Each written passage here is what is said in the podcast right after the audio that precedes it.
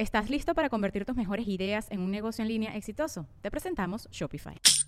Tal vez no lo sabías, pero nuestro podcast More Than Mamis es un negocio. Y lo comenzamos, por supuesto, para desahogarnos y hablar sobre la maternidad, no para convertirnos en expertas de ventas y del e-commerce. Así que sí, necesitábamos ayuda para vender nuestro merch y poner en marcha nuestra tienda. Por eso estamos tan contentas de usar Shopify. Regístrate con tan solo un dólar por mes en shopify.com barra sonoro, todo en minúsculas. Ve a shopify.com barra sonoro para llevar tu negocio al siguiente nivel. Shopify.com barra sonoro. ¡Eh, Marí! Él es Alex Goncalves. ¿Y tú?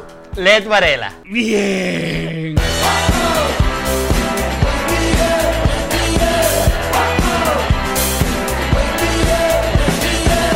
Nos reiremos de esto. Este episodio es presentado por Diplomático, Whiplash Agency. GNG Boutique, Envíos Pack Forward. y Benjes Realtor. Bienvenidos a un nuevo episodio de Nos Reiremos de tu, tu podcast alcohólico y confianza, como siempre brinda con Ron Diplomático. Redescubre el Ron. Descubre Diplomático. Salud. Y que nos vemos lindos y bonitos gracias a Whiplash Agency, la gente que está encargada de nos reiremos de esto.com y nuestro Instagram y eh, básicamente nuestra, nuestra energía sexual. Y de ledvarela.com también, casualmente. ¿Es verdad? Entonces todo queda en familia. es así. LED está de regreso. He vuelto. Ha vuelto y hoy estrena, mira, segunda cámara aquí, aquí, la cámara Ay, de ¡Wow! Mira. ¿Qué? No, pero es que se... pe- ¡Ay! ¿Otra vez? Miren, les quiero regalar esto, por favor. Mira. Estas son mascarillas de bla bla bla. aquí. No puede Wow. ser. Eh, Yo tengo la mía. es un regalo de, de podcast a podcast. Qué bello esta hermandad de podcast. Ay, nosotros a también. Mira, te vamos a regalar un poquito de antibacterial. Por favor.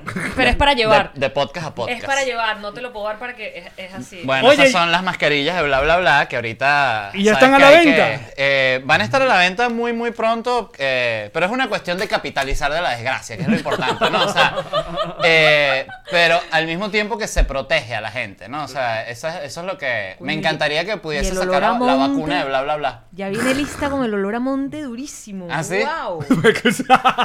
Mm, ¡Wow! Qué bello que llegue con de una vez con. No, con- que están, eh, justamente son mascarillas que están preusadas para asegurar que funcionen. Ya las usan unas 10, 8 personas. Entonces ya después ahí sí la empaquetan los chinos y la mandan para acá.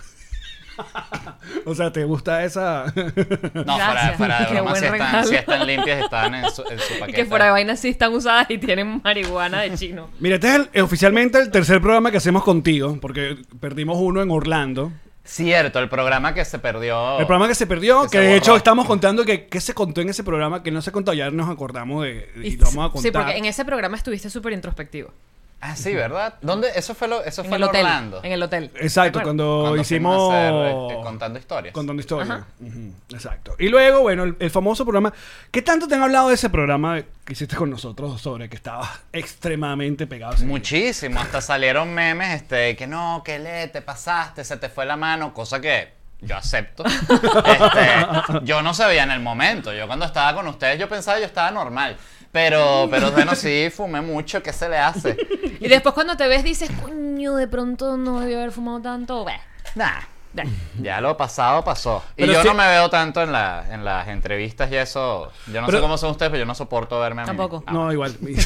Y, y- y- y aplico también un poco para la vida. De hecho, cuando tengo que corregir que sí, eso, el, el mismo episodio del podcast o cualquier sketch que haya hecho, cuando tengo que verme ese proceso, que lo tengo que revisar, porque hay correcciones de, de edición y así, me, me, me incomoda. Digo, ay, pero mira este huevón.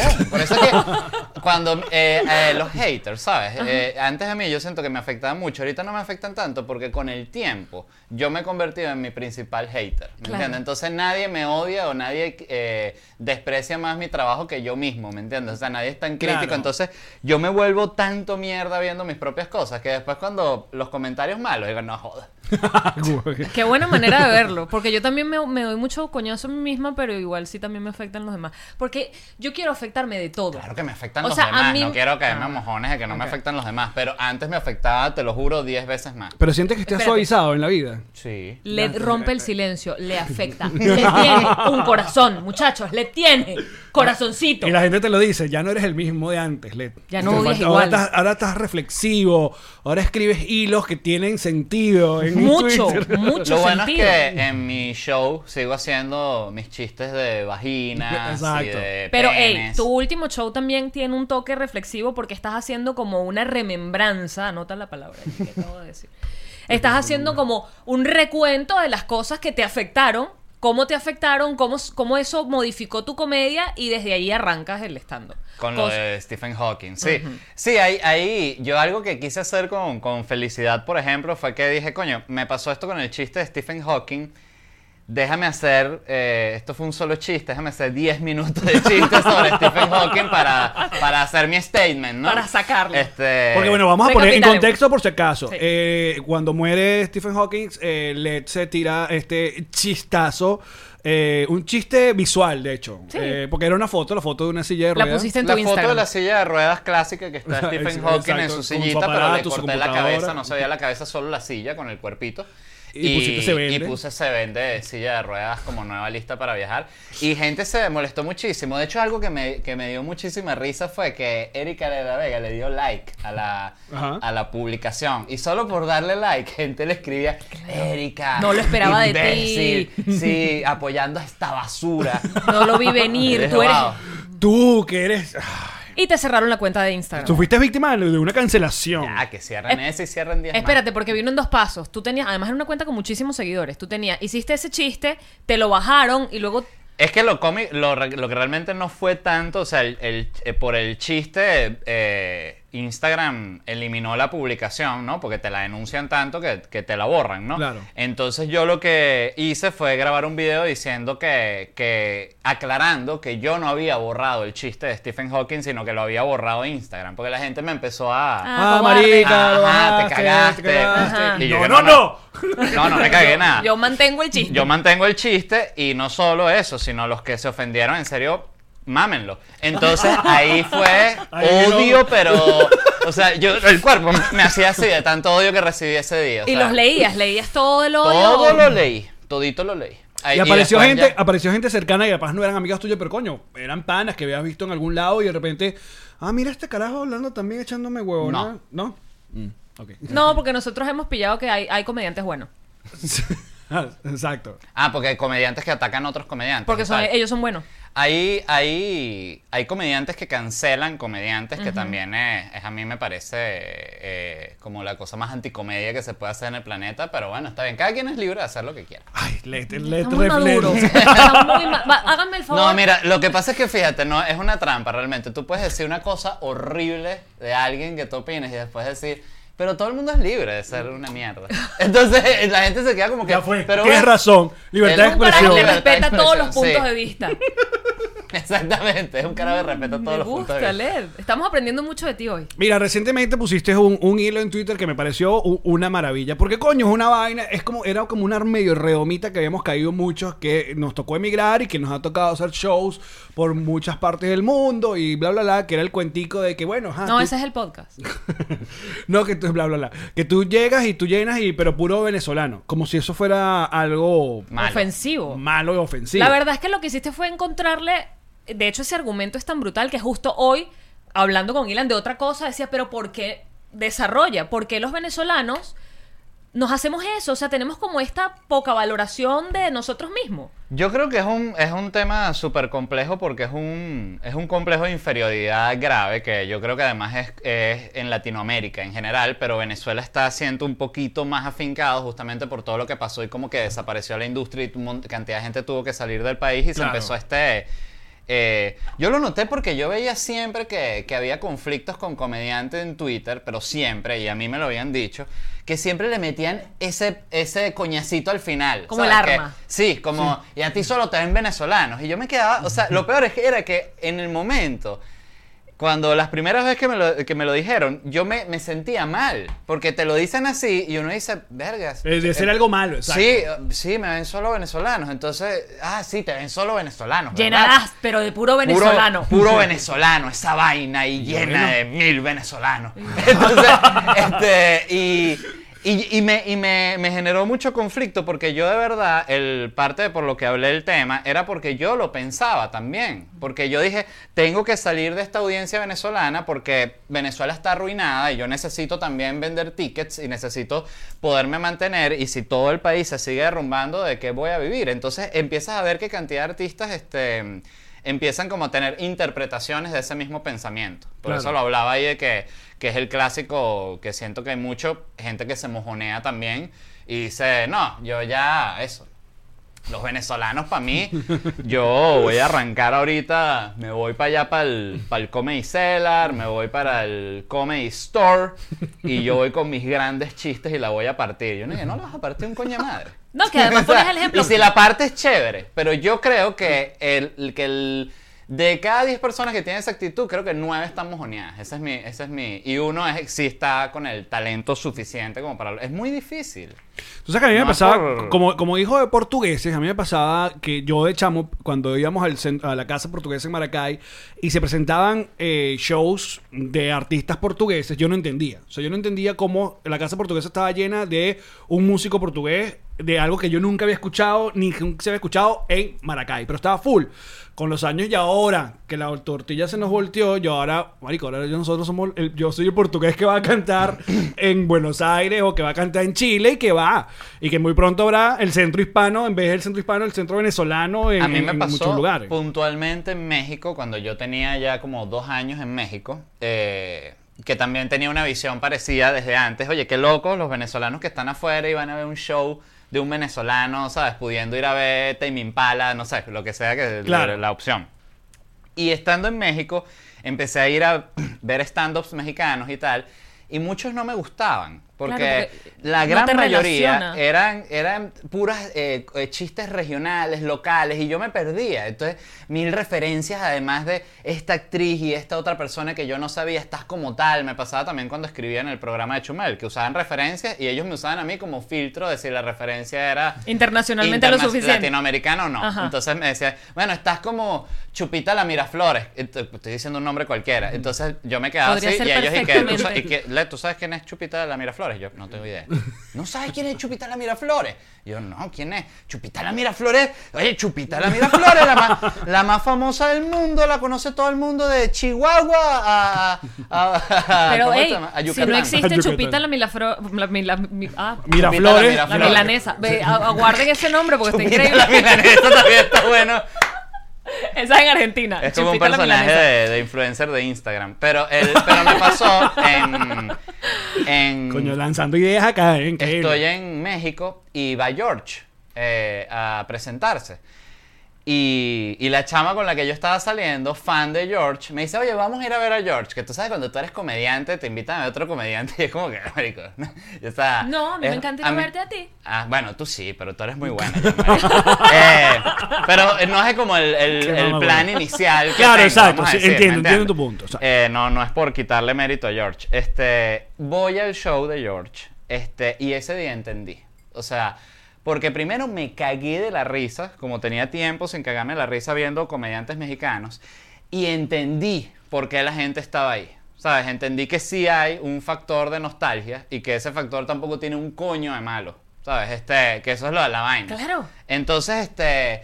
Y ya después, también esto ya yendo a otro punto, yo me di cuenta que cuando tú tienes una audiencia, tú ya tienes una audiencia con quien trabajar tu comedia. O sea, no necesitas estar buscando otra. O sea, yo, eh, es como que es, es muy loco y es muy quemado dividir la mente así. Por eso yo lo decía en el hilo ese, que qué delicado sería decirle a un artista negro, oye, a ti so- solo te escuchan negros, así Eso- con ese ese tono. ejemplo estuvo. Eso sería que te botan del trabajo aquí. Pero como está el doble estándar famoso maldito, que es como que soy primermundista con los primermundistas, pero tercermundista con los tercermundistas. Entonces, mientras eh, soy súper este, consciente de todo lo que está pasando y tal, a los venezolanos sí les voy a hablar como una basura. Ajá. Entonces es como, ajá, pero marico, si tienes una, una manera de pensar, aplícala a todo. Eso es todo. Ese es mi punto. Consecuencia. Pero tú te de divorciaste de, de- de ese. Estuviste un rato divorciado. Y no sé si esto lo contamos en el episodio pasado, que fue que llegaste a México y te borraste, eh, hiciste como limpieza de tu Ese- ese fue el timeline. y- que y se perdió. Estabas como medio renegado porque tú querías comenzar de cero y estabas. Totalmente. Venías como una. y- ajá, pero ¿cuándo fue ese switch que dijiste, pero qué huevón soy, yo, de verdad, voy a volver a hacer estendo y ahí tengo una audiencia que me, no solamente que, que te esperó, mucha gente te, te pedía. Y cuando aparecías en algún lado, me imagino que te llegaban y te decían, vaina, coño, ¿cuándo fue el, cambio que tú dijiste? Coño, como. Bueno, porque mi análisis fue cuando, cuando yo me fui a México, fue decir, oye, si voy a ir a México, eh, tengo que ganar audiencia mexicana, tengo que empezar de cero en México. O sea, todo era este pensamiento de que, de nuevo, es tan arrecho el complejo de inferioridad que ni siquiera se toma en cuenta que tú ya tienes una audiencia. O sea, ya la tienes. Es como literal, no es distinto a- a- al, al tipo que tiene una esposa que lo ama, una esposa que lo ama y está buscando mil vainas más. No es, Afuera. no, es, no, es, no es distinto, es lo mismo. Además que si te Este- pones a ver es hasta un privilegio, desde la forma más horrible que se puede hablar de un privilegio, que seamos tantos regados por el mundo, porque si no llegarías literalmente a México y no hay venezolanos en México para verte. Totalmente. Exacto. Es el, es el lado positivo Dentro de de la lo- migración. ¿me entiendes? Entonces, este, cuando me meto, que yo lo que pasa es que eh, empecé a escribir en el programa de Chumel, y ahí eso fue muy bueno para mí, porque ahí tuve que eliminar todos los chistes sobre Venezuela, no porque fuese decisión mía, sino porque no, No tenían estás cabida. escribiendo, O sea, claro. entonces ahí yo siento que sí me empecé a como a limpiar mucho en el sentido de, wow, no tengo que usar todas estas referencias, igualito esta gente se está riendo. Entonces no, se me quitó el, vamos a decir, la muleta de si no es, hablo de Venezuela, si no hablo de esto, no voy. y e- esa mezcla de eh, entender que tenía un complejo de inferioridad con entender que a la vez podía hacer chistes universales, eh, me llevó a pensar, yo esto lo puedo hacer con mi audiencia. ¿Me entiendes? Yo puedo trabajar mi comedia desde mi audiencia. Y cuando yo saqué mi especial de stand-up, tú- ustedes vieron Felicidad. ¿Tú, tú Sí. viste No, yo Felicidad no la vi. Tú sí. Este, tú ves, yo menciono Venezuela. Yo hablo de Venezuela en un punto, pero todos los otros chistes son de Genéricos, de- sí, relaciones, de de, la vida, humanos. humanos. ¿Me entiendes? Que eso es igual para cualquiera. Aunque yo y creo que- muchos son ubicados en México, de hecho, que ya no tienes además el factor que cuando estabas en Venezuela, que era que, verga, viniendo para acá pasó tal cosa Lo de la pana horrible. tatuada de pronto. Exacto. Entonces, la lleva tatuada, sí.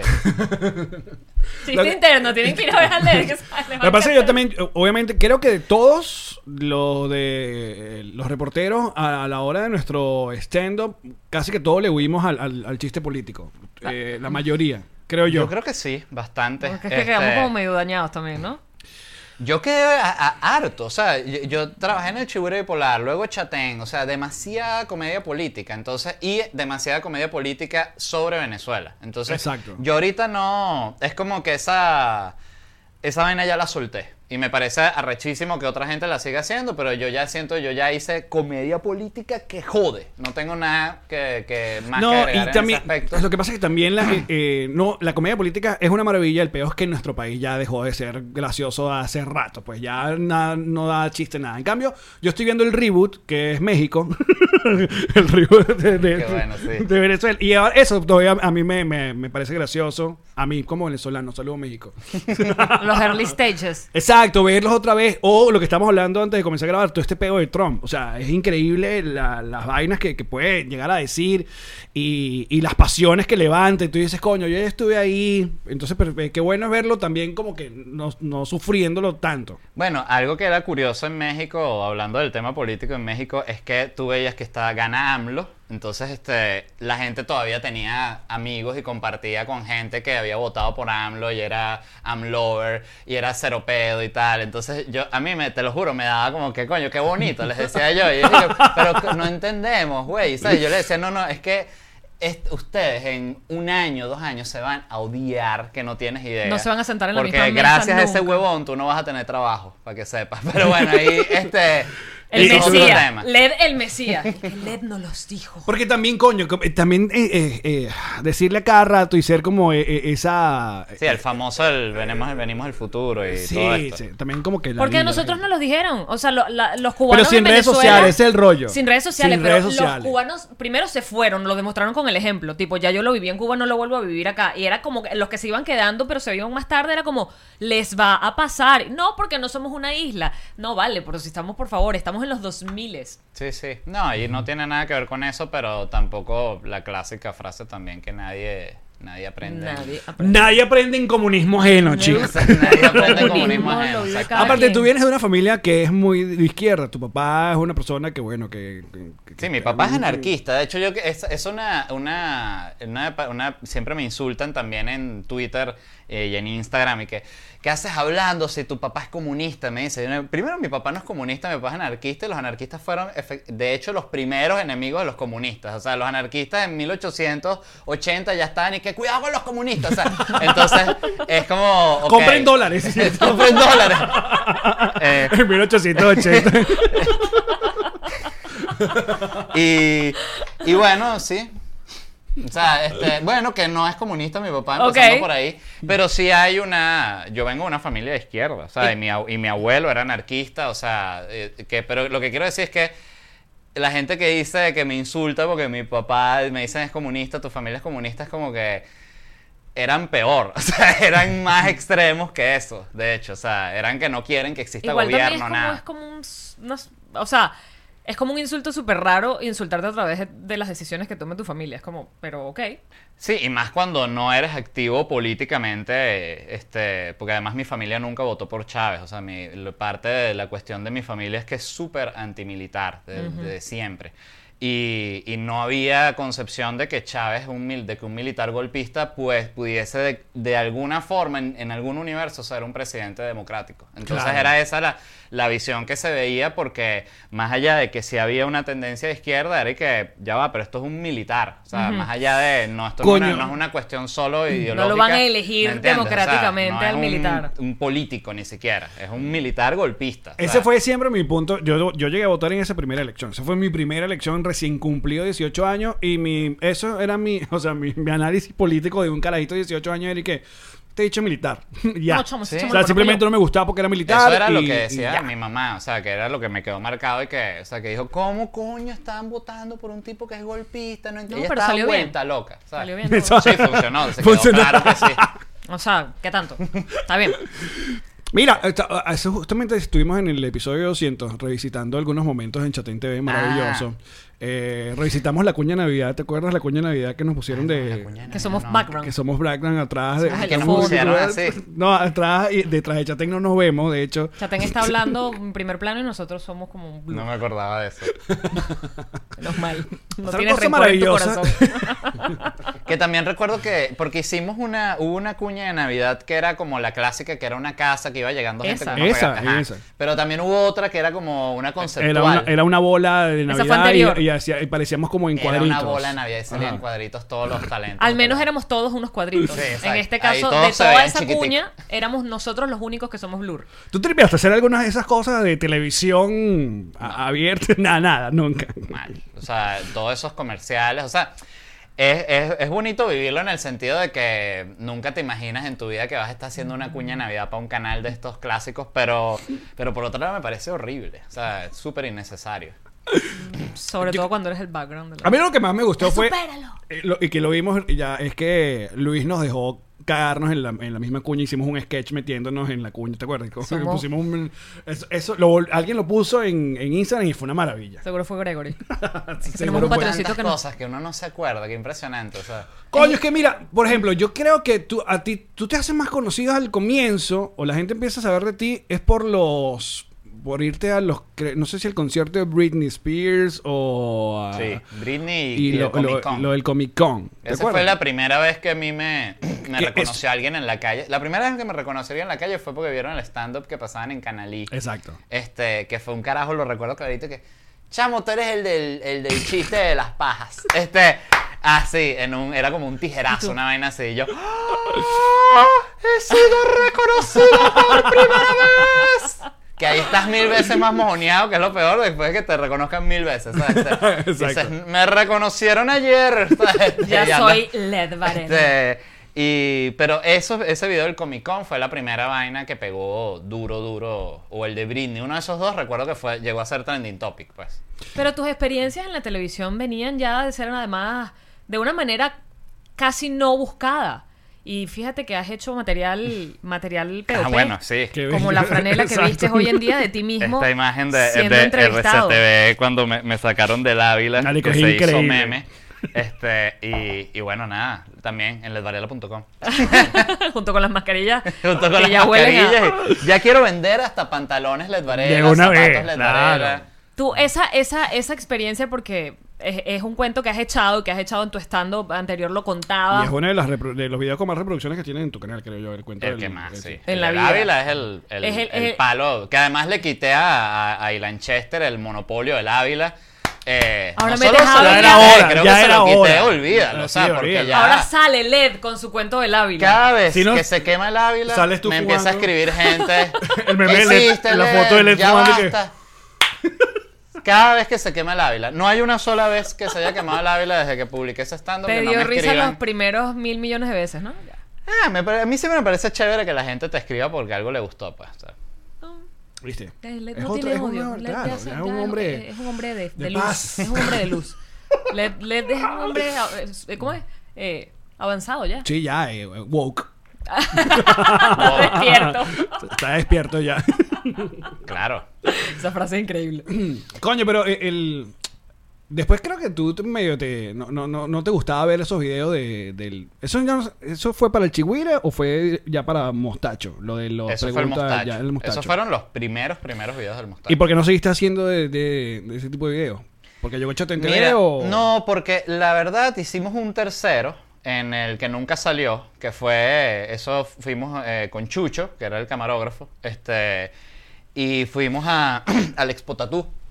Y, y no fue nice. Este, eh, ahí no, no tenía el mismo chance que el Comic Con, evidentemente. Es súper agresivo todo el mundo, o sea, eh, y ya había alguna gente que me conocía por lo del Comic Con y por lo de Claro. Britney. Entonces, cuando ya venía yo con el micrófono, ya Tú no me vas a cara de culo. claro. Y era como, y como son los tatuados, que son los tatuados siempre que, que estamos tatuados, dime si estoy tatuado, o sea, este peo, ¿no? Este, y yo, bueno, yo no estoy tatuado, disculpa. Entonces, hicimos unas entrevistas y llegó un momento que dijimos y que no, mira, esto no está funcionando, vamos a dejarlo hasta aquí. Ya soy demasiado famoso. Este, no, no, es que no, no podía, no estaba sacando, no ¿Te pasó como Sasha. Baron Cohen? Exacto. Que ya tiene que, tiene que disfrazarse demasiado para, para Sí. hacer el... No, yo siento que le perdí el, el gusto muy rápido a ese, a ese tipo de... De humor. De, sí, de video, la verdad. O sea, no, no, era... eh, es- es que siento que es como fácil de hacer porque vas y destruyes a la gente y es una... Y es fácil hacer eso y es sabroso. Pero, pero sí, creo que se pueden hacer otras cosas. Led pues. se venía despertando de antes ya. Claro. Esto ha sido un proceso. Lo que pasa es que después también recordamos que Pero cuando, es que es muy cuando arrancamos... esos videos también, ¿me Claro. entiendes? Entonces eh, eh, eso llega un momento que te afecta porque, claro, sacas risas eh, a través de burlarte de un chamo y todavía me da risa, que es lo peor, pero también me da lástima y me siento mal, o sea, es la dualidad de los sentimientos, pues. Porque, para que la gente lo sepa, los comediantes sí tenemos sentimientos. Eh, sí, Totalmente. Es, es así. un poquito. A veces vamos incluso en contra de ellos para poder hacer el chiste. Mira, bla, bla, bla. Bla, bla, bla. Un podcast que se comenzó... Podcast bebé. podcast bebé, pero que va muy Pero bien. no, ese podcast Lleva ya bebé. tres Ah, meses, apenas muy está, bien. ¿sabes? Van tres meses de bla, bla, bla. Tres meses, cuatro meses máximo. Es que te voy a decir una cosa. Los meses de coronavirus pasan en años de perro. Sí. O sea, yo siento que van tres años. Yo, y yo siento que van tres años también. O sea, O sea, yo hoy eh, me siento que voy, cuando ustedes vieron el episodio 200, este, yo Sí. que, coño, ¿Ya? ya, ah, no, yo no estoy Y todavía. que ya me falta nada. Ah, no, ya estoy todavía. Eh, ¿Estás tripeando? Bla, bla, bla. Bastante, la verdad. Sí, al inicio fue un tormento porque estaba como, no sabía ni, ni qué quería hacer, ¿sabes? Con, con el formato, este, también como soy yo solo, este. Pero siempre sí quisiste da- hacerlo solo o. Bueno, en o sea, inicio lo queríamos, yo quería hacerlo con, Iván José, porque Iván- José Rafael. ¿Y Yo qué pasó? ¿Qué pasó? con José? Este, ¿qué pasó con José Rafael? Coño. No, este.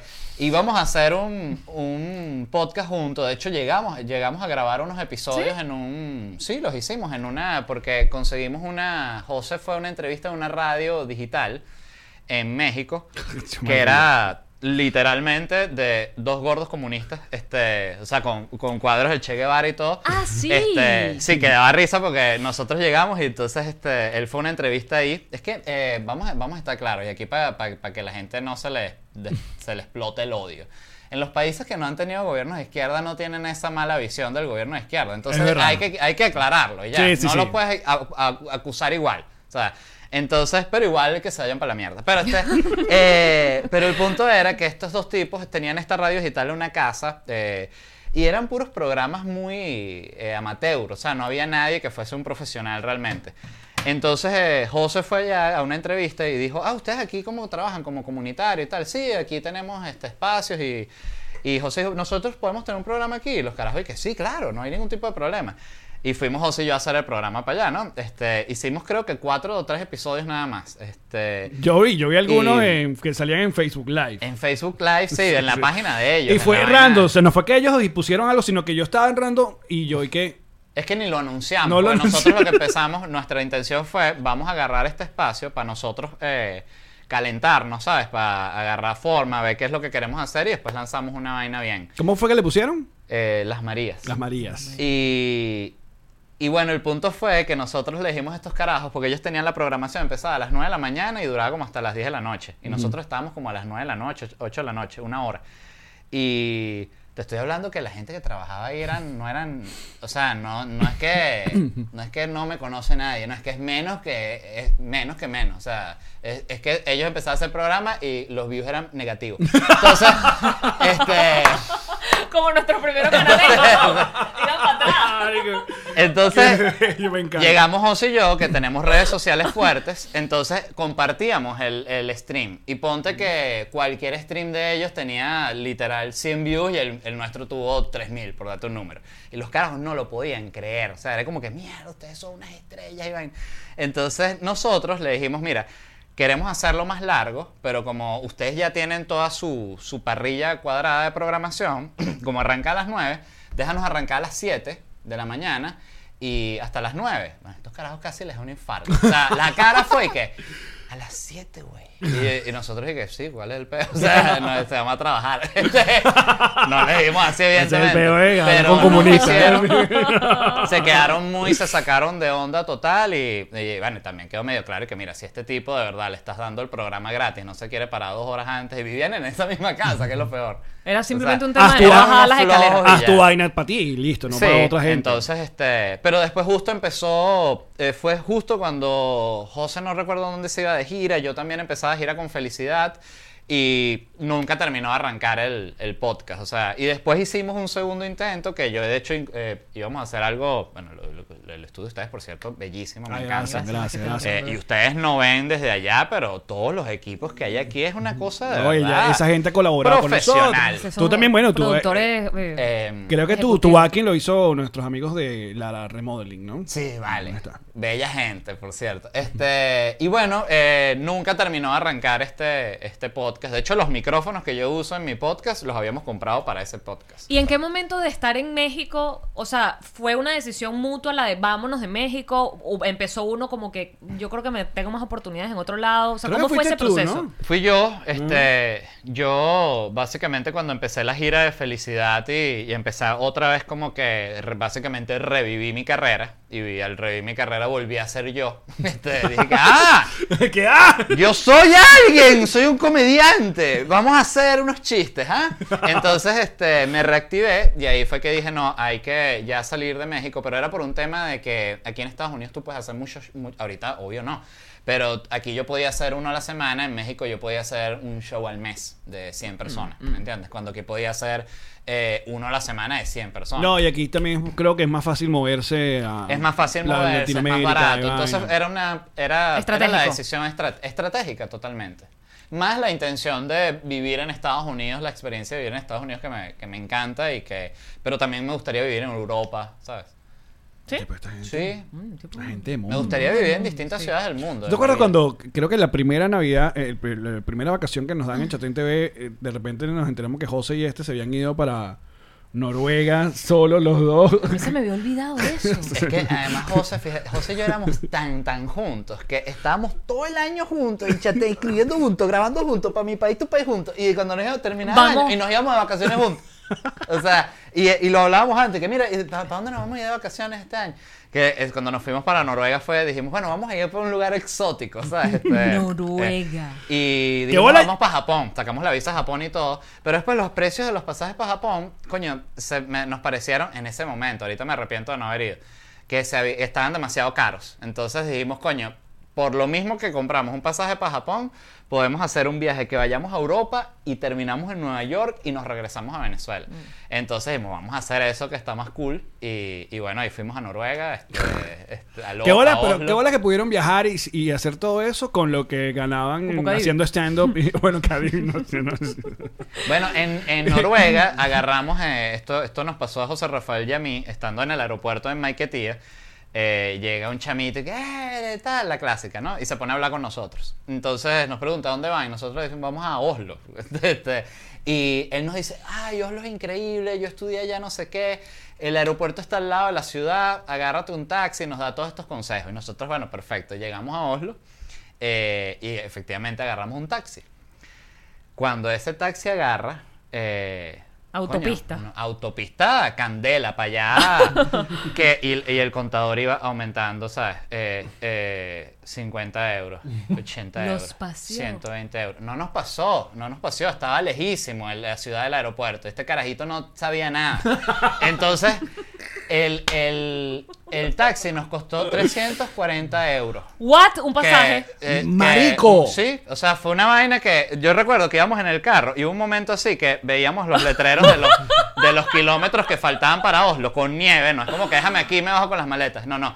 Carretera con nieve y, y que 100 kilómetros de Oslo falta. Y, y yo, yo recuerdo Vale, clarito ese un momento sí que, sabía, lo que hizo fue que José- troleó.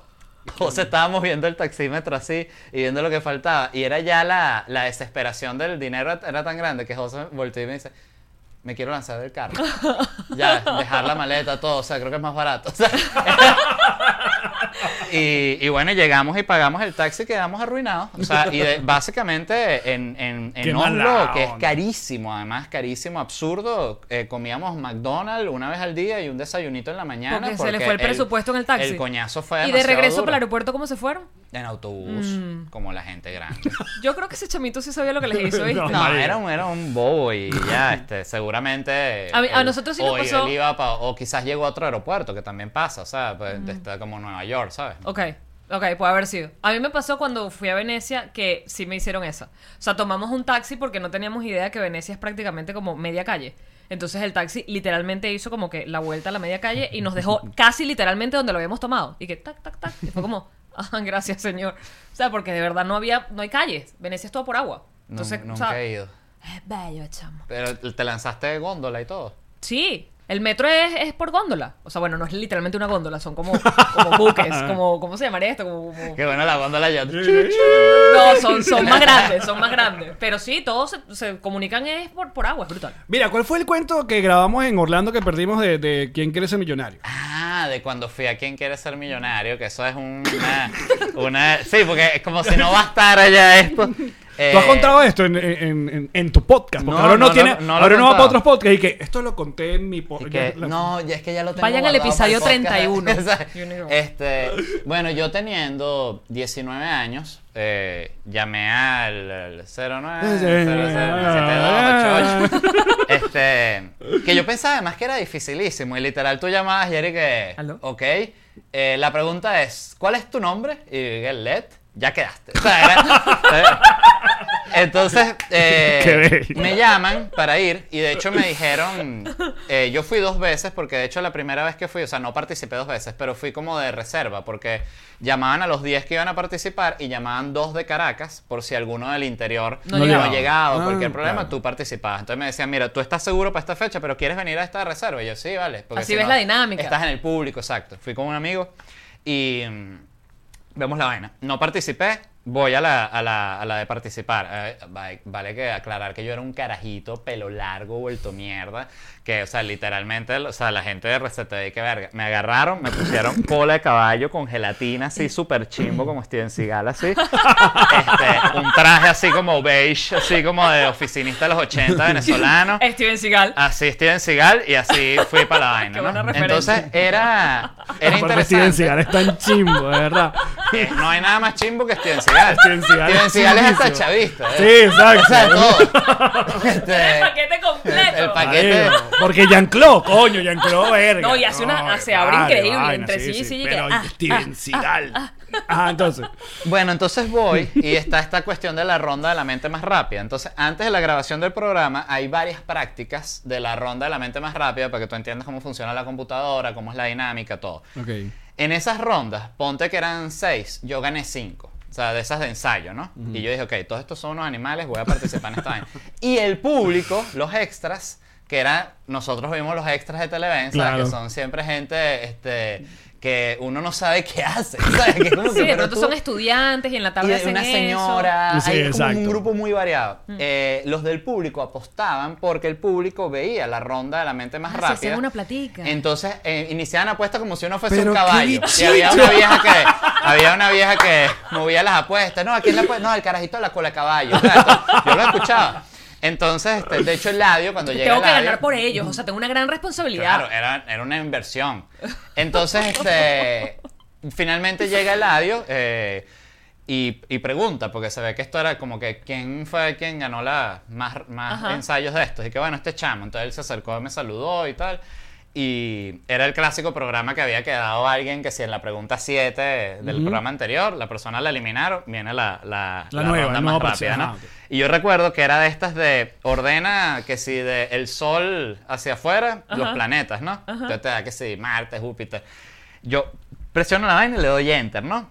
Y cuando veo la vaina, veo que contesté mal. Y yo, mierda, reseteo la vaina, pues lo podías resetear y contesto de nuevo. Y pack. Y digo, la puta madre, por acelerado, perdí esta mierda. ¿Ves? Coño, todo por el maldito atore. Claro. Bueno, cuando salen los resultados, había quedado primero así tranquilito. así, que, no, vale, ustedes se pasaron. O sea, te dio chance de eh, equivocarte. Sí, bueno, señor. porque no todos sabemos cómo de dónde queda la Tierra, es normal. Y, y bueno, y participé, llegué a la pregunta 13. Eh, Tú me estás jodiendo. Sí. Y eso y la- está, está en YouTube. ¿Lo has buscado? No, eso no está en YouTube, pero, pero debe estar en los archivos de RCTV. Así que si hay algún empleado viendo, Hay que este es el momento. ¿Y, y Eh, cuál- ¿Recuerdas cuál fue la, la pregunta con que pelaste Sí, bola? fue donde quedaba el Parque Nacional Yurubí, si no me equivoco, que es en. Yaracuy. Ajá. Eh, entonces- Tiene sentido. Yerubí y Yaracuy. Ajá, y de hecho yo, eh, eh, yo ya me había gastado todos los comodines, estaba en la 13, sale esta, esta pregunta, y yo recuerdo que pensé, coño, Yaracuy, Yurubí, como la fonética, la Ajá. huevona, eh, pero estaba del Tamacuro. Entonces, el siempre Tamacuro, vale, X. no jodas, dale. Que uno dice, coño, me, la van a, me van a echar la jodida con del Tamacuro. Y yo dije que del Tamacuro. Y Coño. Eladio me intentó ayudar. Este, Te tiró el- me te dijo tiró que, el clásico. ¿estás seguro? y yo, ¿y qué? Respuesta definitiva. Y quedé Y para afuera. Eh, ¿Y ya te habías gastado? Gané, gané 5 mil bolívares. En que, aquella época. Que que era después de los impuestos me quedaron como 3 mil y pico. Y yo recuerdo que con lo que gané con eso, me, me mandé a hacer una computadora, un clon de estos. Exacto. Con tarjeta de video y vaina, porque a mí No. lo que me gusta es jugar. Entonces, y con esa computadora hice mi carrera de arquitectura AutoCAD, todo con esa computadora que me gané en Quién Quiere Ser Millonario. Que me compré con lo de Quién Quiere Ser Millonario. Y te había gastado los comodines, obviamente. Sí. ¿Y a quién llamaste cuando te tocó llamar a.? A un profesor de la universidad que se llama Luis Polito. Coño, qué, este, qué bueno que te y- llamaste pro- no, el profesor Briseño. Entonces, el profesor Briseño esa la No, llamada larga. Profesor Briseño se queda en el programa. Coño, te voy a contar una vaina. Este, no, eh, sí, llamé al profesor Luis Polito, eh, que me, me- me ayudó, respondió este, la pregunta, y la otra fue la clásica del, del público, de la Ajá. audiencia, que era la, que ahí es donde lo- a mí me jodieron con esa, porque era la clásica, una, una canción, ajá. no, una canción como muy popular y me, me, me confundí, no sabía cuál era. Como si te preguntaran la letra de. Tusa ahorita. Algo así. Entonces, este. Y. Que recuerdo además que. Este. Que cuando fui de. Qué maldito, mira esta, este cuento. Cuando fui de audiencia, eh, lo que por eso es que dicen que chamo no es gente. Yo fui con mi, un padre que se llama Daniel Méndez. No, cuando fui de audiencia, la que te digo que El fue primer Anterior. día. ajá. Ajá.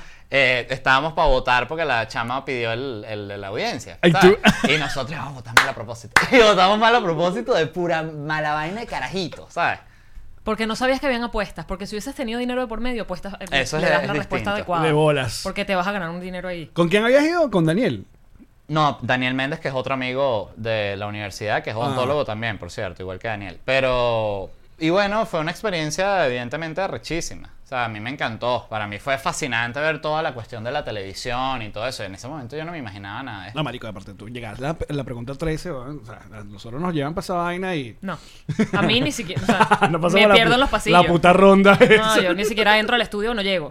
O sea, me caigo antes de llegar. O sea, no lo lograría ni. Que si de- Venezuela no se hubiese arruinado, seguramente les hubiese dado chance de participar en la versión celebrity. Exacto, la versión famoso. Porque sí. Que es como siempre logran los famosos participar en millonario. Bueno. Y si hubiese seguido, imagínate, yo hubiese podido ah, tener dos. Como, como, como no famoso. Y como famoso, exacto. Y- Y, vamos a recordar cuando Led vino cuando nadie lo conocía. Pelo con la caballa, Steven con gelatina. Qué bueno. Chimbo. Y dijiste ese día, yo voy a trabajar en. No, no voy a trabajar en televisión. No, porque ya hablamos que no era tu sueño. No. Mira, otra de las cosas que la gente se, eh, queda mal pegada con LED es que insiste que tú sigues escribiendo el chigüire bipolar. o sea, hasta el sol de hoy sale un chiste y siempre cuando hay una vaina, seguro este fue LED. No, eh, lo leí con la voz de Led. Este, eh, y no, y no he escrito un chiste en el chihuire, yo creo que como desde hace seis años, cinco años. Sí. ¿Y por qué crees que, que quedó tanto la gente con, con ese pedo de que tú eras el dueño de- del, del chigüire? Yo creo que porque fui de, lo- de los primeros escritores que, que sí, que me hice como una, una persona más pública, entonces la gente me relacionaba al chihuire, y porque hubo, hubo muchos, muchos escritores más, pero, pero sí, o sea, no, no lo sé realmente. Pero sigues en contacto con ellos. Sí, vale. O sea, no con el, con el Con equipo el- del chihuire, no, pero con O sea, no es que estás en. Twitter y ves una vaina y dices, coño, pero estos carajitos de verdad. Hay que corregir. El viejo, el, el viejo, tengo el viejo colaborador. Este, Sí. eh, de, de, de viejo mañoso que veo de repente un titular del chihuire y digo, coño, pero vale, esto se... Hay que ajustarlo. Se pudo que se pudo. Ajá, pero mira, ahora fíjate tú. Len. Len. Bebé Len. Porque estás, ah, ya hablamos de que no necesariamente tú te vacilabas el tema de la televisión, pero s- y, ah, yo sé que es un ejercicio complicado, a mí misma me ha costado verlo así, pero una Venezuela normal, una Venezuela sin chavismo, una Venezuela que hubiese seguido su ritmo de Con sus peos, Normal, pero como normal. país de pues, Latinoamérica, pero Uno con que un otro montón de plata, corrupto. llegaba- y exacto, llegaba- Igual súper inestable, Inestable, pero de pronto llegaba un político que le metía, después había cosas Pero, que no. pero presidentes cambiando. Claro, no, o sea, rotando el poder. Exacto. Ajá. ¿Cómo- o sea, ¿qué, ¿qué te imaginabas tú? Tipo, ya seas stand-up, que- vivir del stand-up, tener un programa de radio. Fíjate que en el momento en el que, por ejemplo, en el que estábamos en Chatén TV, yo pensaba que quizás lo que iba a suceder era que, eh, que Chatén iba a seguir con el programa y que como pasaba en el Daily Show, los reporteros se iban a a ir rotar. actualizando, que me parecía arrechísimo, porque era como que estás ahí, agarras plataforma, agarras fuerza, agarras malicia y ya después te lanzas a tener tu, tu propio programa. O sea, Sí. este, y yo siento que en ese momento eso era el camino al, al que yo veía. Decía, bueno, quizás vamos a estar unos años más aquí en Chatén TV y después creo que es el momento de arrancar mi propio proyecto. Buscar Manuel. Manuel propio- iba a ser el Keenan Thompson de, de Chatén. Manuel, coño, su madre. Se va a quedar años ahí. Todo, todo el programa es Jean-Marie, vaina, un morning show, una vaina. Y Manuel con Chatén con otro niñito. Con el, con el con vestido de, de, de Basset Hound. Que no está mal, Manuel, que no está mal. Te amamos, mano. ¿Estás- ¿Estás claro que eh, Manuel es una de las personas que más nos da risa a todos nosotros? Manuel a mí me mata de la risa, es impresionante. o Pero sea, no es que nos reímos, o sea, es con. increíble. Es con Manuel. Además, Manuel, yo le escribo a veces de- con, con vainas random. O sea, eh, fíjate que, por ejemplo, recuerdo la última vez que hablé con Manuel, yo estaba en Pittsburgh, ¿no? Y, y me escriben eh, para ofrecerme el trabajo más mierdero del mundo. No lo, ni lo voy a decir. ¡Dilo! No, no. Este. eh, Pero tiene que pero ver con, con- con lo tuyo, ¿no? Era un trabajo de yo escribirle a otro comediante. Ah. Ay, Este, mierda. eh, pero que otro comediante está en mi mismo nivel. Entonces, yo me, obvio me ofendo, ¿sabes? Pero no voy a responder ofendido. Digo, no, gra- muchas gracias por la oportunidad. Pero le escribí a Manuel, ¿sabes? Le digo, Manuel, mira esta vaina que me acaba de pasar, el coño de la madre, y le cuento, ¿no? Y Manuel me llama y hemos empezado a hablar, ¿sabes? Porque eh, eh, con Manuel a mí me gusta mucho hablar de como esa... eh, esa como inseguridad que te produce este tipo de vaina cuando, por ejemplo, te, te, te dicen algo si te ofrecen un trabajo que, coño, Pero no es que nuevo, supiste no quién es llamar. por estar mojoneado. No, pero, supiste que llamar porque Manuel es el rey del paquete. Exacto. Entonces, me- y con Manuel, este, recuerdo que ese día hablamos de que lo que sucede es que hay gente para la cual, o sea, es- hay gente para la cual tú eres tan huevón y tan, tan nadie, que logres lo que tú logres, ellos siempre te van, o sea, su visión es que, pero este es el huevón, o sea, no entiendo, ¿por qué no? Entonces por eso pasa eso de que de repente, como me ha pasado, que me escribe alguien literal que está a mi mismo nivel y que, oye, ¿no te gustaría escribir para mí? Y yo me quedo, pero tú eres loco, tú quieres que nos caigamos a cuñazos, no entiendo, o sea, no entiendo. Ahí está el Leda Rich. Exacto. claro, Ese es el porque- lleno de odio. Que queríamos. No haría eso, ¿me entiendes? Es una cosa como que si yo quiero buscar un guionista, coño, busco un chamito, ¿sabes? Este, Claro. No, no voy a escribirle a Manuel, o sea, el coño de la madre, o a José, José, José. eh, ¿No quieres escribir para bla, bla, bla, huevón? O sea, es como que, ¿qué coño te pasa? Si estoy Exacto. haciendo mi, mi programa. Claro, vaina, o sea, claro. Con mis soniditos. Tú también, esto, eso, pero eso es puro, puro ponche. de Esto es puro ponche, exacto. ¿eh? Aquí está. LED, eh, eh, eh, Otra vez epa, LED, otra vez LED. otra vez. Epa. Eh, epa. Para aquellas personas que estén en Spotify, estamos cambiando ahora sí. de una cámara nueva. Mira, uno de los aportes que ha dado LED a este programa, que en este programa uno, es una de las expresiones que LED usaba mucho y sigue usando, y que acá eh, en, en este podcast también lo hemos llevado más allá, es el concepto de la paja larga. Paja la paja larga. Eso viene de escuchar a LED. no sé, de, larga. porque nosotros empezamos a discutir de los distintos niveles de paja, ¿no? Empezamos el paja, la paja de hotel, la paja antes del show, pro- post show. La paja de la, La- depresión. la que paja- también existe. exacto. ¿Cómo es esa? Cuando estás muy triste. La paja Le triste. pides por favor. y. y limpias el pene así la gota de Este. Es una paja. Y aparte, busca, buscar vainas en. Pones cualquier vaina, no te, no te esmeras en buscar el video en, en Xvideo. No sí, sé. porno, pero cuando buscas porno desganado, ¿sabes? Cuando ni buscas sino lo que te ofrece el feed. ¿En serio ¿Sabes? te puedes hacer una paja triste? Pero claro, y si estás triste no, no te vas a hacer la paja. Si Pero la gente es que se no, echa ¿Sabes cuál es? paja tengo feliz, paja pene, o sea, no ¿Sabes cuál es buena? saber- La paja gripe. La paja gripe es buenísima. Paja enfermo. Claro. Pero porque la paja Y quita la, paja gripe. coronavirus, que muchos se la han La lanzado. paja por cierto. coronavirus que. Sí. Le da fiebre, Acá se te sube la fiebre. le da tos, carbura. El pene. Que de verdad, lo dije en el podcast pasado y lo repito, que divertido ser varón. Claro, vale, porque aparte no solo se- una, una- uno tiene uno, se, se- ¿cómo se llama? Se calibra. Uno puede una paja 30 segundos. Fácil. Claro. Sí. Y bueno, el chiste que tiene Chapel de la paja que ni la termina. Que también que cuando ya tiene cierta edad que te Sí, dicen, ay, ya, No. no, no quiero ni acabar. ¿sabes? A, a mí me gustó una, una vez que eh, la Nutria estaba en, probando material. eh, proba- sí, probando material ahí cuando era en la quinta. el bicho hablando de la paja y la neta, coño, lo, lo mejor- el gran poder que tiene el hombre es la paja y la mente. Porque mira, le decía una, ¿sabes qué? Hoy, paja por ti, te llevo. y No, y lo no puedes hacer nada, no puedes hacer nada. mente. Está en mi mente, hoy me paja.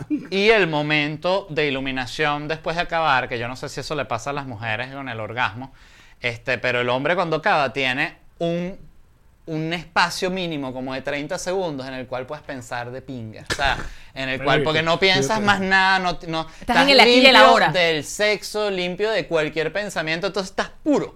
Entonces, justo, o sea, en ese momento, después de acabar, tú pudieses escribir una poesía, ¿sabes? Rapidito. Filosófica. ¿Sabes? ¿Qué es la vida? ¿sabes? Pero es muy breve ese Y tiempo. No, porque después 30 vuelve en- después en, vuelve- en- en los 30 segundos ya hay que. Porque después vuelve la, estupidez ya. Y las cuquitas. ya, volví a salir.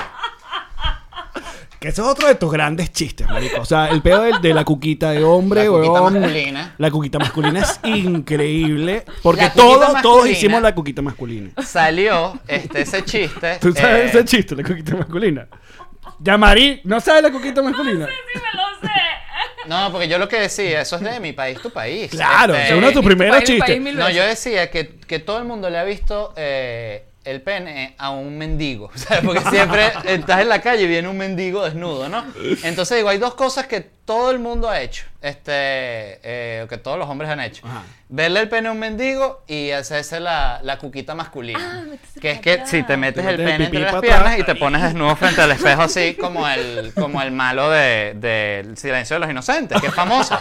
que él se lanza el cuerpo, de, el disfraz, él se, la- se- él se hace un traje de gorda. de hecho. Exacto, sí. Porque él agarra gordas justamente para, porque La la, piel. piel. es más larga para que él le cubra. Entonces él se hace este disfraz de mujer y hay una parte que él está con la cuquita masculina. Entonces todo el mundo, todos los hombres han hecho eso. Sí. O sea, Sí, ¿no? es, es que Claro. no, lo, no puedes no hacerlo.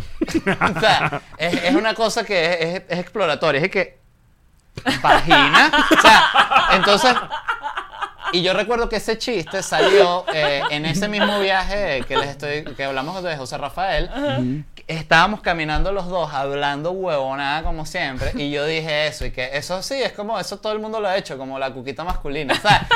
Y José se cagó de la risa y dijo, eso lo tienes que meter en el stand. O sea, tú, tú dices, no es como, sabes que las cosas a veces son las más comunes, las que tú dices, esto tiene y No, sí, marico, sí, me y mató. Mató. Total. Porque aparte creo que tu material ori- original tenía, bueno, recuerdo la recuerdo mucho el peo, de el, peo de la mandarina y la, la piña, que es tan tonta Ah, esa vaina. Ese, ese sigue siendo de mis chistes favoritos de la vida, de cuando yo analizaba cómo las frutas este, asumen su, su tema de supervivencia, ¿sabes? Que la mandarina es como que, ay, pélame. En cambio la piña es como que soy un tanque de guerra. Atácame, ven, mira mis pullas, ah, agárrame por arriba, inténtalo nomás. ¿Sabes? Y dije, bueno, piña, pero ¿qué pasa? Igual viene un bicho a la corte y le se, lanzó un daiquiri. y listo, y ya fue. Piña colada y bueno. Y la otra, coño, creo que la clásica también de esa época de Canalí, eh, la de He-Man. Todo el peo de He-Man de, de que He-Man, todo, que eh, poder He-Man, y de repente salía todo sadomaso, que vestido sadomasoquista con sí, una, me- una tanga de pelo. Alex se acuerda de vaina. O sea, en serio. Él puede saberse tu rutina. Pero es que Alex iba a, a- Alex fue la primera persona eh, famosa que fue a ver el stand-up ahí en el Molino. O sea, que, que de hecho para nosotros fue como que. Ahí está "Mira, está Alex con- Alex Goncalves, El chamo vino de su alguien a ver la corazón". vaina, ¿sabes? Marico, porque era muy divertido. Le autógrafo. Era muy divertido. No. Mira, de hecho, no. en Caracas nadie, nadie te para bola. En cambio, sale un poquito ya. Llega un poquito ya ahí a Turmero, no. Ídolo. Bueno, en, en Ciudad Bolívar yo recuerdo la primera vez que hicimos Mi País, Tu País fuera de, de Caracas. Fue porque nos escribió un productor que, por cierto, había visto el video de Briseño en el mostacho del stand-up y pensaba que Briseño era un show él solo y le escribió para traerlo y Briseño le dijo, no, es Mi País, Tu País, o sea, somos tres. Y yo, "Ah, sí, igual. Y fuimos y eso fue justo cuando estaba medio iniciando Chat en TV. Y, y recuerdo que el trato que nos dieron eh, fue tan de estrella que a mí me avergonzaba. ¿Sabes? Era como que, coño, nosotros no hemos literal hecho tres programas de televisión. Y tan de estrella, por da- tan de estrella te refieres probablemente a que había agua. No, no, era el trato, era así como que es un honor para nosotros que estén aquí. Porque claro, no había ido nadie nunca para nada, ¿sabes? Entonces Claro. este, eran programas de radio que de repente nunca habían tenido un invitado ni siquiera. Entonces, estoy jodiendo, este, exagerando. Pero, pero fue, me recuerdo que fue un, fue muy distinto a Caracas. O sea, cuando, cuando esa presentación en Ciudad Bolívar. O sea, Bueno, se es sentía un fanatismo. Ah, o sea, o sea. Disculpa, estamos. Mira, vamos a hacer una cosa. Vamos a, vamos a recargar aquí porque están los patroncitos que live están diciendo, échenle agua, LED. Ah, sí. Estoy desesperado. Vamos a hacer ron. un corte comercial, vamos a tomarnos algo. Te están diciendo que te llamas Gom Calves. Claro, porque la gente dice que soy como Forrest Gump, que yo he estado en varias etapas de la vaina, siempre he estado en el... Calves. claro, en mi Venezuela, ese- ahí estuve yo. Forrest Gump. Gump. Calves te quedaste. Gump Calves. Pero bueno, más en las cuñas y ya regresamos con Led Varela. ¡Ya, Marí! ¡Alen! Ay, ¿sabes qué ha ayudado mucha gente en esta cuarentena, en este mundo en realidad? ¿Qué? El ron. En este mundo, muy bien dicho. Diplomático, diplomático, el mejor, el ganador, el que todo el mundo quiere tener. En cualquier lugar del mundo, allí donde tú estés, tú dices roncito diplomático y bórralo, bebé. Por favor. Y si usted quiere buscar ron diplomático, ¿qué página le puedo llevar acá en los Estados Unidos? Drizzly.com y te hacen el delivery porque a veces tú no quieres salir de tu casa. Porque coronavirus o porque cualquier cosa. Drizzly.com y te dejan tu botella diplomática. Entonces no, yo quiero el ron diplomático este o el baby ron o el... El baby ron, ron. Ron diplomático. Redescubre el ron. Descubre diplomático, te dije ya. Así es, a mi ¡Salud! salud. Bebe responsablemente. ¡Ya, Marí! Tío Allen. Yo creo que esto deberíamos hacerlo como una especie de jingle a GNG. Ok, plomo. GNG Boutique. te busca la chaqueta de jean. Te la personaliza con lo que tú le pidas. Tú quieres tu perro, tú quieres tu hijo, tú quieres tus No, drogas. hagamos una frase tú y yo. GNG personaliza tu, Tu chaqueta. ropa de blue jean. Tú dile qué quieres, ellos te lo hacen. Yo quiero a mi perro, o quiero a mi hijo, o quiero a mi slogan, o quiero a mi logo. O quiero mi loro, o quiero mi carro, o quiero. GNG es para ti, es para mí. GNG Boutique. ¡Camarín! ¡Ah! Hablemos seriamente de Ilan Beñez. ¿Qué quieres saber de él? Yo te lo digo todo. Bueno, aparte del tamaño de su pene, es un gran real. Que sí. O sea, la cuña de un realtor no puede empezar con el tamaño de su pene. Marico, no. Esto está yéndose cada vez más a la mierda, Total. Alex. ¡Llámalo! la- Llamaré. Tío Alex, Ilan sí, mi esposo. es un gran real. El mejor del sur de la Florida. Y con las cuñas más serias que tiene todos los realtors. Por- la que le estamos haciendo, nos reiremos de esto. Fíjate, es un podcast de humor, se lo estamos haciendo serio. ¿Es así? Así de serio. Porque él sabe. Su compromiso No. para conseguir esa propiedad que estás buscando o venderla que ya tienes. Alquilarla. Rentarla, un Exacto. negocio, un una- terreno. No, y con una simpatía. Ah, bueno, entonces hay que ser alegre. Claro. Ilan Benjes Realtor. Cuchi.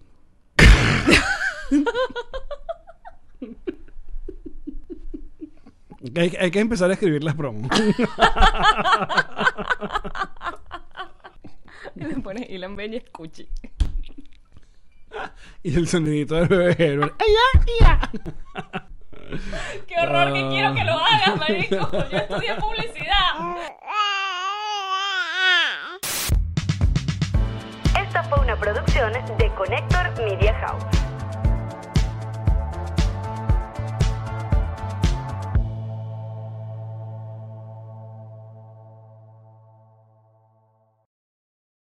Lucky Land slots, you can get lucky just about anywhere. Dearly beloved, we are gathered here today to. Has anyone seen the bride and groom? Sorry, sorry, we're here. We were getting lucky in the limo and we lost track of time. No, Lucky Land Casino, with cash prizes that add up quicker than a guest registry. In that case, I pronounce you lucky. Play for free at LuckyLandSlots.com. Daily bonuses are waiting. No purchase necessary. Void where prohibited by law. 18 plus. Terms and conditions apply. See website for details. ¿Estás listo para convertir tus mejores ideas en un negocio en línea exitoso? Te presentamos Shopify. Tal vez no lo sabías, pero nuestro podcast More Than Mamis es un negocio y lo empezamos por supuesto para desahogarnos y hablar sobre la maternidad, no para convertirnos en expertas de ventas y del e-commerce. Así que sí, necesitábamos ayuda para vender nuestro merch y poner en marcha nuestra tienda. ¿Y cómo suena con Shopify? Llegó otra venta. Shopify es la plataforma de comercio que está revolucionando millones de negocios en todo el mundo. Ya seas un emprendedor desde tu casa o desde donde sea, Shopify es la única herramienta que necesitas para iniciar, administrar y hacer crecer tu negocio sin dificultades. Con Shopify puedo gestionar pedidos, envíos y pagos desde cualquier lugar, brindándote toda la información y estadísticas de tus ventas al detalle. Regístrate para un periodo de prueba con tan solo un dólar al mes en shopify.com barra sonoro, todo en Ve a shopify.com barra sonoro para llevar tu negocio al siguiente nivel. Shopify.com barra sonoro.